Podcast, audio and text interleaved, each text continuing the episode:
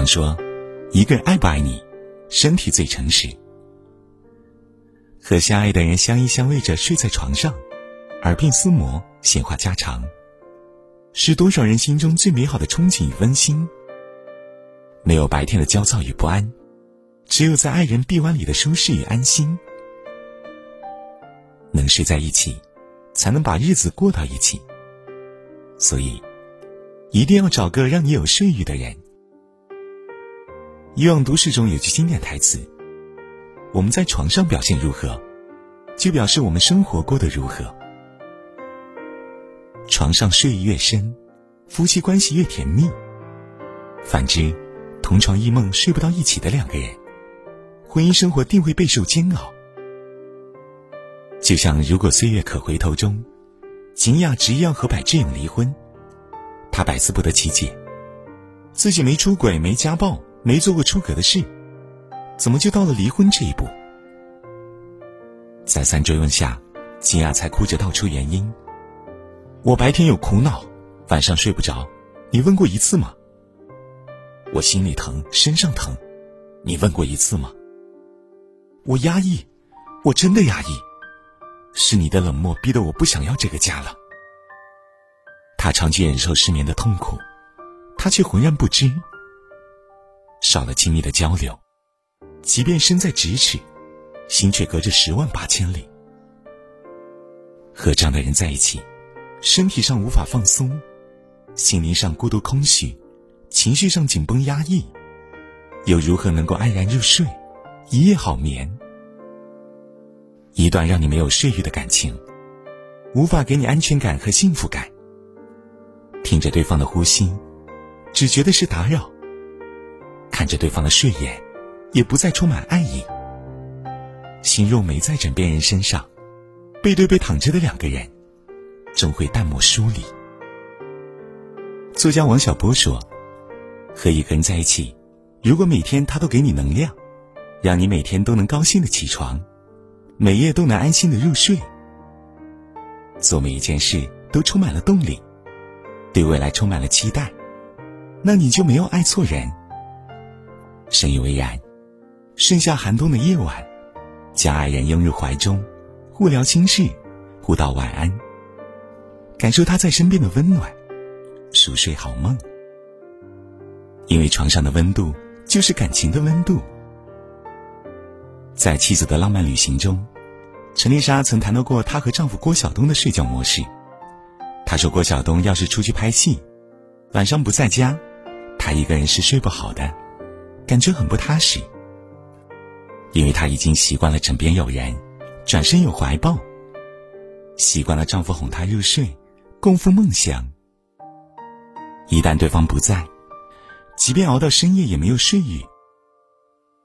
夫妻同睡，暖的是人，更是心；睡的是觉，更是爱。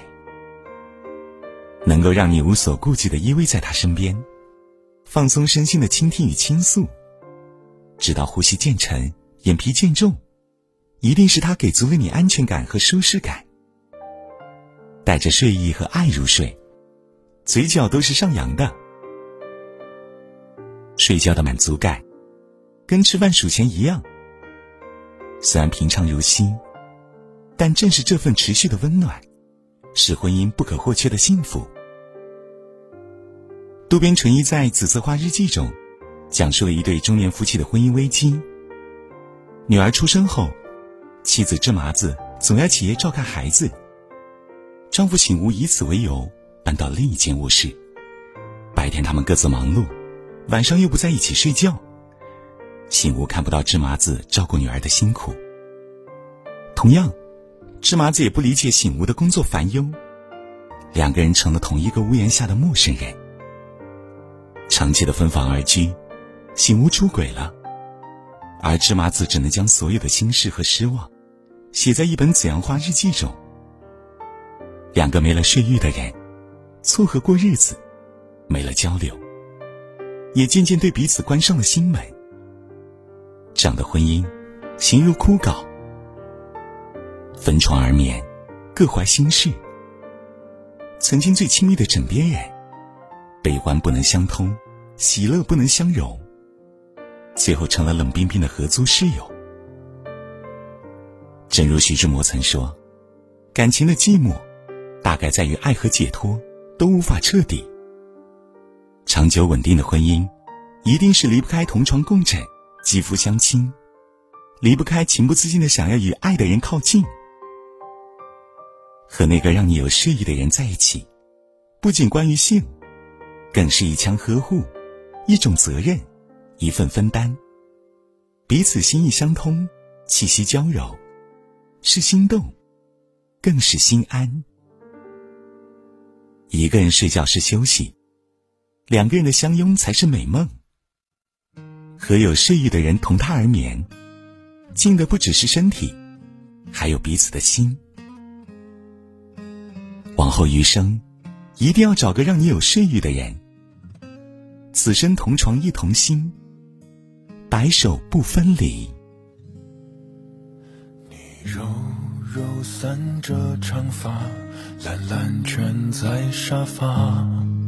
咖啡开一朵奶花，缓缓掌心融化。天色慢慢就暗了，厨房点亮了光，一点点习惯，一点点温暖，炊烟弯弯。你蓬蓬乱着短发，轻轻拨着吉他。毛衣刚晒过阳光，暖暖让人心安。